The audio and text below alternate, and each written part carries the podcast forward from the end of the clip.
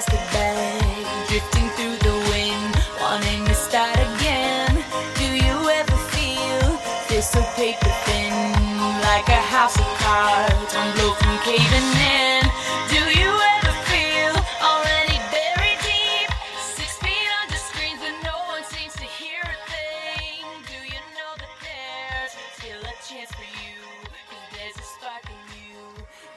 亲爱的听众朋友们，大家好，欢迎收听今天的小薛说营养，我是本期节目的主播小薛女士。今天我们来谈一谈乳糖不耐受。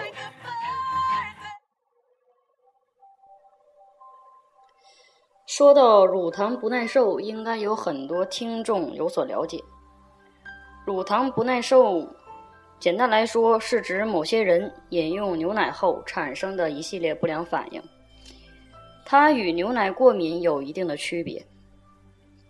乳糖不耐受是指乳糖酶缺乏或活性降低，导致摄入一定量乳糖之后出现的腹痛、腹胀、腹泻等不耐受的症状。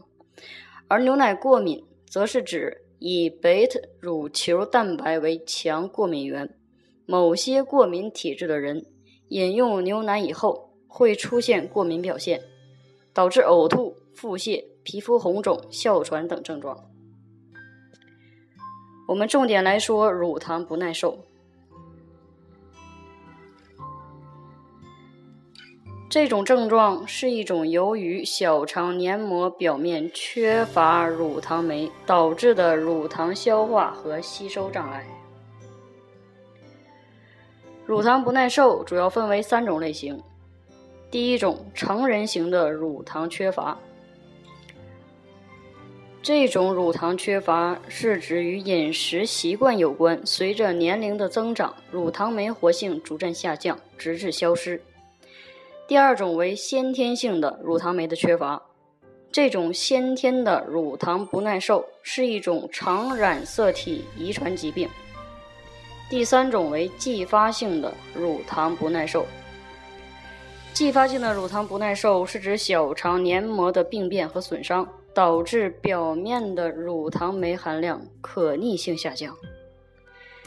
在我国，乳糖不耐受的发生概率，汉族成年人占有很大的比例，约为百分之七十五到百分之九十五。乳糖进入小肠以后，由于缺乏乳糖酶。会在结肠中产生气体，而引起肠鸣、胀气、腹痛、腹泻等。乳糖不耐受中的大多数人每天仍能耐受十克的乳糖，每一百克的牛奶含乳糖三点四克。乳糖不耐受也仍然可以每天饮用牛奶三百克及一袋鲜奶的量。或者食用其相当量的奶制品。对于乳糖不耐受，我们应该如何去应对呢？首先，我们可以分少量多次去饮用牛奶，慢慢的诱导乳糖酶。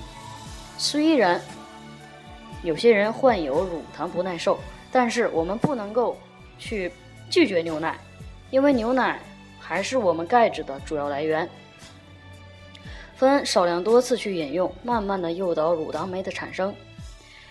同时，也可以在饮奶的时候搭配一些面包、饼干、馒头、麦片之类的食物，或者进食酸奶、羊奶等乳糖含量较低的奶制品。